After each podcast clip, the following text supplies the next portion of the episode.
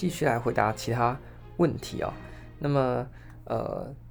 有一个问题呢，是有关于说这个选择题要怎么样子去做准备，呃，因为。呃，我是以这个高考为主啦，所以可能在之前的集数里面呢，主要是关注在申论题的作答上面了。那可能在选择题的琢磨呢，没有那么重。所以这一集呢，特别来回应一下有关于选择题要怎么样做准备。因为即便像是在高考，我们的这个呃行政学里面呢，也是有选择题占了一半嘛，那另外一半才是呃申论题的部分。那么，如果是要考这个普考啊，或者是可能地特四等之类的，那么这个选择题的比重呢，当然就会更重一点。那所以，假设你是这种要考选择题的同学的话，啊，或者是考生的话呢，那么在选择题的准备跟在申论题的准备上面方向呢，呃，出发点是一样，但是方向要不一样。什么意思呢？就是呢，出发点就是你还是要先把那本参考书或者考用书读得很熟，这个是呃。准备国考的最基本的东西了。那方向不一样是，如果你是要准备这个申论题为主的话呢，那在念的时候啊，比较需要做的是，呃，先从大方向下手。那么重视这个概念之间的融会贯通，因为你必须去做呃申论，而且呢，就是做申论题它是一个主动的过程。你读完题目、审完题之后，你要主动的去把你所知道的东西呃合在一起组合，然后呢把它写出来去做一个表达。但选择题不是这样，选择题是一个被动的。什么叫被动的呢？就是你看完题目之后，他就给你几个选项，那所以你只要在那几个选项呢去把答案给选出来就好了。那所以呃相对来讲难度上呢，呃选择题的难度会比较低一点点。那所以呢，可能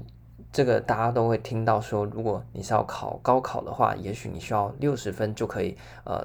这个录取。但是如果是考普考，就是全部都选择的话，你可能要拉到。八十分这样的一个平均，那也就是因为选择本身难度会比较低一点呐、啊。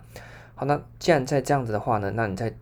读书的时候呢，要怎么样去准备选择题？呃，好消息是你可以不用像呃有考试论题的同学那么呃去。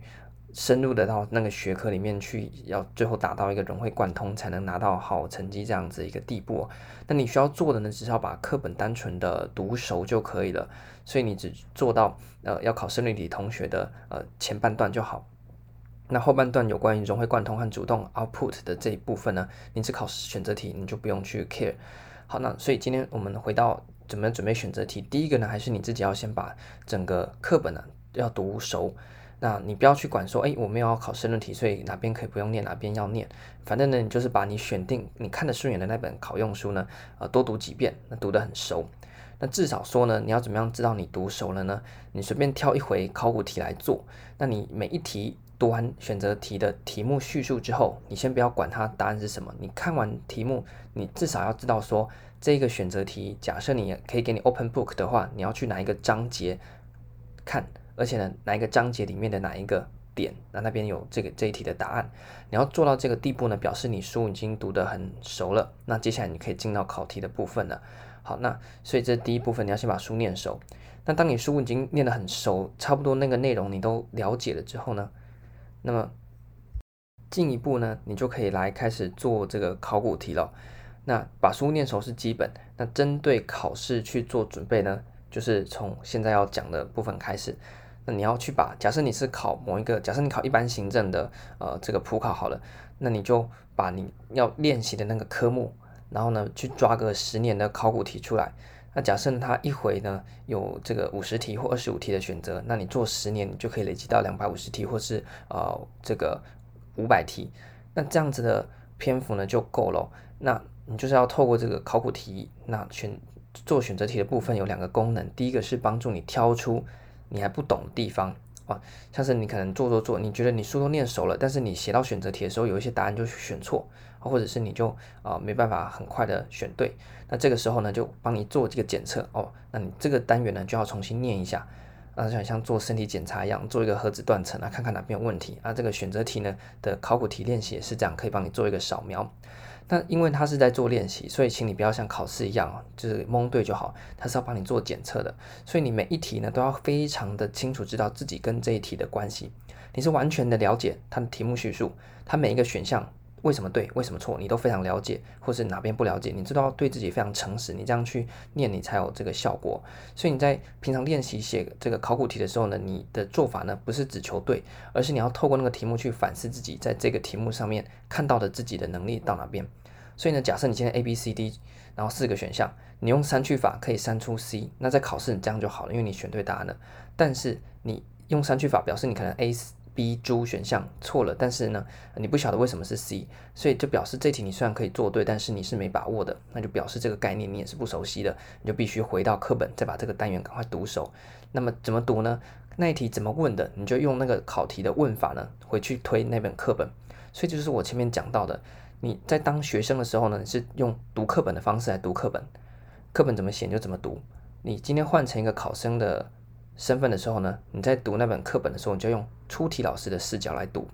那你说你又不是出题老师，那你怎么知道出题老师的视角是什么？透过考古题嘛。所以假设今天选择题这样的问法，那这题是你不太有把握的。那虽然你猜对或者是蒙对随便，但是你就是要回去翻那个课本，因为你自己在做考古题，只有你自己在现场嘛，所以你也不用觉得什么好丢脸，你就是对自己诚实就好了。那么在平常练习的时候，准备越完善，你上考场了就越不用担心哦。那所以你看完那个题目，诶，你不太确定，你就回去读那个章节，然后你要从看说，诶，这个题目是怎么样问这个概念的？它怎么被问出来的？它的选项是怎么设计的？你用这个观点去读那个单元，然后久而久之，你在读之后呢，再重新再回去读你那本书的时候呢，你就可以用一个出题老师的观点来看。所以你看到的不再是那些呃课本里面的架构和脉络，你看到的是在每一个考点、每一个概念上面，考题可以去怎么设计。所以你就这个出题老师的思维喽，你就可以。看到其他考生读不到的东西，就是用一个出题老师的眼光来处来看，所以呢，你用这样习惯回过头来做完考古题之后回去念书，那你就可以呃进到一个考生的视角来备考。那你实际上上到考场的时候呢，因为对于那些出题方式你已经非常了解了，那你就可以见招拆招，那见怪不怪。OK，那所以这是最后希望达到的。所以现在回到啊、呃、中间，就是你开始做考古题，那你有不懂的。就算是 A、B、C 选项你都懂，猪选项你不懂，那你不懂的，那你也是要赶快回去书里面把那个单元呢给弄懂。所以这是考古题的第一个作用，就是如果针对只有考选择的同学，那这个是特别的重要。你帮用选考古题来帮自己做一个能力的鉴定。那第二个部分呢，就是像刚刚已经也提到的，它可以帮助你去了解到考试怎么出的。那么以及呢，你在做考古题，假设你今年做完呃一百零八、一百零九年的。呃，考完考古题做完之后呢，你不是做完然后检讨完就没事，你要么呢再回过头用一个宏观的角度，把这份卷子里面，那么它对应到不同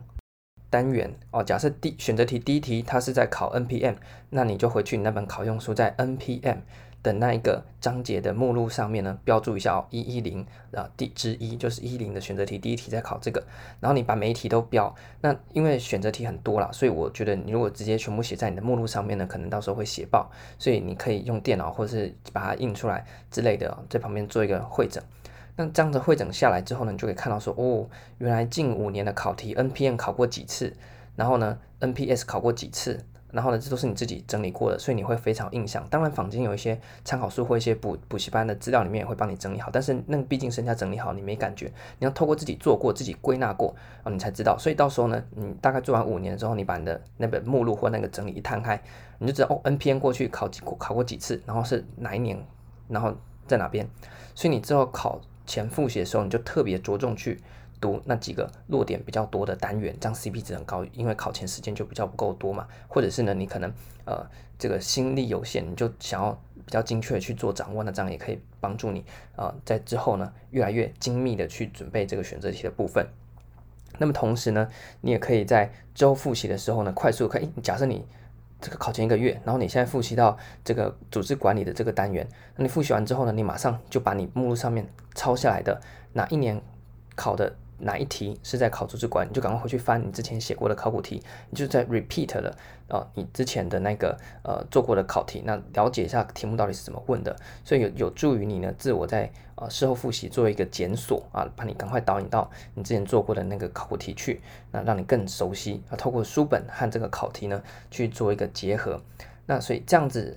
其实呢就够了，那你达成到这样子一个地步，你去做国考的选择题呢，大致上就没什么问题。那呃，你要稍微留意一下的部分是啊，这个选择题的部分呢，呃，如果我们算是全部一呃百就是零到百分之百的话，好了，我认为啊，约有八成的题目啊，都是那种非常简单的呃题目，就是问的非常直接，问若 P 则 Q，他就直接把 P 写出来，然后你就答 Q 就好了。所以这个呢，是你绝对可以把握，书有念就绝对有分数，因为它连拐弯抹角都不拐，它就是一个直直的路。你有读书，你就直接会写，大概有八成题目都是这种。那大概还有这个一乘五的题目呢，是什么呢？需要拐一个弯的，就是它可能包装了一下，或做了一个概念的结合，那你需要动点脑，你才写得出来的。大概会有这个一乘五的题目是这样子的状况。那剩下五趴呢，就是那种刁钻题，特别难。他问了一个莫名其妙的学者，你的参考书根本就没有啊，或者是问了一个一般书里面根本不会写的一个冷门的东西。那那个呢？啊，即便是我们本科生，我们也不了解，就算念到博士，你也不了解，那不知道从哪边出来的那种刁钻题。那这个呢，就放给他去用猜的就好了，不要太 care。所以你要抓大放小。你为什么不先好？有人就觉得，哎，选择题就会有一些刁钻题呀、就很紧张。但是你想想看，为什么你会觉得选择题、刁钻题会让你很紧张？是因为那些少数的刁钻题对你的印象是深的。啊，其他八成或者是甚至九成五的那些普通的题目呢，因为你都会，所以你没什么感觉。反正是那个很少数的刁钻题，呃，对你冲击的特别大，所以你就放大那个感觉，觉得哇，好恐慌哦！我居然我是不是选择题完蛋了？但是你要想看，那题目是少数，只是因为它对你造成的这个感觉比较大，所以你把它放大了，它就只占大概五趴左右而已。每份卷子一定都会有，我们遇到这个题目有时候直接干脆瞎猜，因为你根本无从准备起，就不要管它，倒不如呢，好好的去呃掌握到这个。呃，八成的呃，直接看到题目就可以回答的题目，以及一乘五大概十五趴左右需要拐个弯、动个脑去解出来的题目，那这个才是你应该要去琢磨的。那么，如果你是要考申论题的同学，我相信呢，一乘五你一定可以搞定，因为那个转个弯的题目呢，就类似你把申论题选择题化，因为申论题大部分就是要叫你把你所学到的东西做一个整合，然后做一个输出。那像这样的一个论述方式呢，它把它换成选择题的方式，就是出成转一个弯才能够想到答案的啊、呃，这样子一个考题哦。那所以如果你有考申论题的同学，我相信你有申论题的思维来解这一乘五需要转个弯的选择题呢，也是非常轻松。那如果是你只考选择题的同学呢，你就是透过考古题的做法啊，然后呢，也可以来了解到说这种转个弯的考题大概是怎么问的。那至于呢，那五趴你完全翻不到资料，为什么的哈？你就不用管它，大概一个卷子会有三题、四题、两三四题左右啦。那这个东西呢，你就不用特别去管它。OK，所以你要有这样一个层次感，然后透过前面先把书读熟，然后透过考古题去运作，然后再回过头来去念书，这样的一个呃方式呢。你就可以掌握到学科的内容，然后申论这个呃不是选择题的这个出题趋势以及它的出题逻辑，然后再回去用考生的视角来读那本书，相辅相成之下呢，你在这个考试在出选择题的时候呢，你至少就可以把握到九成五的题目，再给你放掉一些啊你自己粗心错的啦或真的不了解的题目呢，你大概还是有办法掌握到这个呃八成以上的题目。那我们说八十分以上就可以在这个全部是选择题的考等级里面获这个脱颖而出嘛，那所以呢，你八成的基础题都掌握好了，再掌握到一部分的那一乘五的拐弯抹角的题目呢，大概就安全了。那是那五趴呢，你就给他瞎猜就好，反正呢你也没无从准备起，倒不如去这个庙里面拔杯冷姓名，可能还比较准一点了。你就不要管它，你就掌握好那八成，你绝对可以拿到分数的。他那一乘五你需要动点脑袋的啊，这样就可以了。所以呢，如果你只要考选择题的话呢，准备方式非常单纯，就是按部就班的。那这样子的话呢，大致上就哦没有问题了。所以有关于这个选择题的准备方式，不管你是只考选择题，或者是你有申论加选择的，那大致上呢，我自己的方法是这样子，那来跟大家做一个呃分享。那么这一集呢，就到这边。